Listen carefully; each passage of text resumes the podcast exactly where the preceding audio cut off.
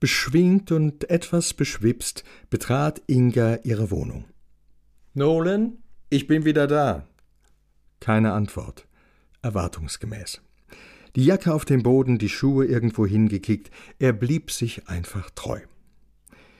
Inga besah sich die Post, Werbung, Rechnungen und ein Brief in unheilvollem Finanzamtgrau. Diese Sorge erwies sich als unbegründet, doch eine andere keimte sogleich auf, denn der Brief war adressiert an ihren Sohn. Ihr erster Gedanke Schule. Alarm. Sie schaute auf die Rückseite des Umschlages. Absender Projekt Silvanus? Wahrscheinlich eine harmlose Spinnerei unter Pubertierenden. So etwas hatte sie damals auch mit ihren Freundinnen zelebriert. Der Gedanke daran ließ sie erleichtert grinsen. Überdies ein hoffnungsfrohes Signal. Man schrieb einander noch Briefe. Ohne zu klopfen und schwungvoller als sonst öffnete sie Nolans Tür. Ein Zeichen für Entspannung, wie sie fand. Er hatte seine Position nicht maßgebend verändert, seit sie sich verabschiedet hatte, blickte sie aber jetzt an. Sie war drauf und dran, ihren Geldbeutel zu zücken und ihn für diese noble Geste fürstlich zu belohnen. Warst du bei deinem Papa?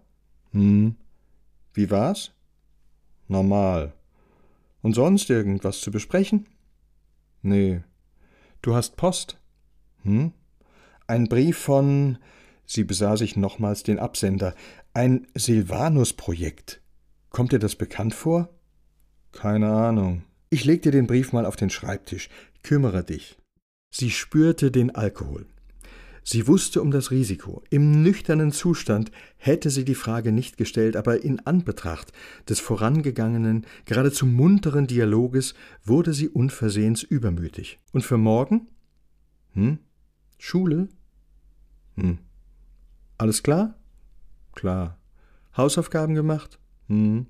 Alles vorbereitet? Hm. Schreibt ihr morgen eine Arbeit? Nicht, dass ich wüsste, Hochwürden. Manchmal überraschte sie der Junge. Und Kommissar Günther? Ja, keine Frage. Kommissar Günther war ein Gentleman alter Schule. Wo sie auch waren, stets bestand er darauf, dass Inga zuerst nach Hause gebracht wurde.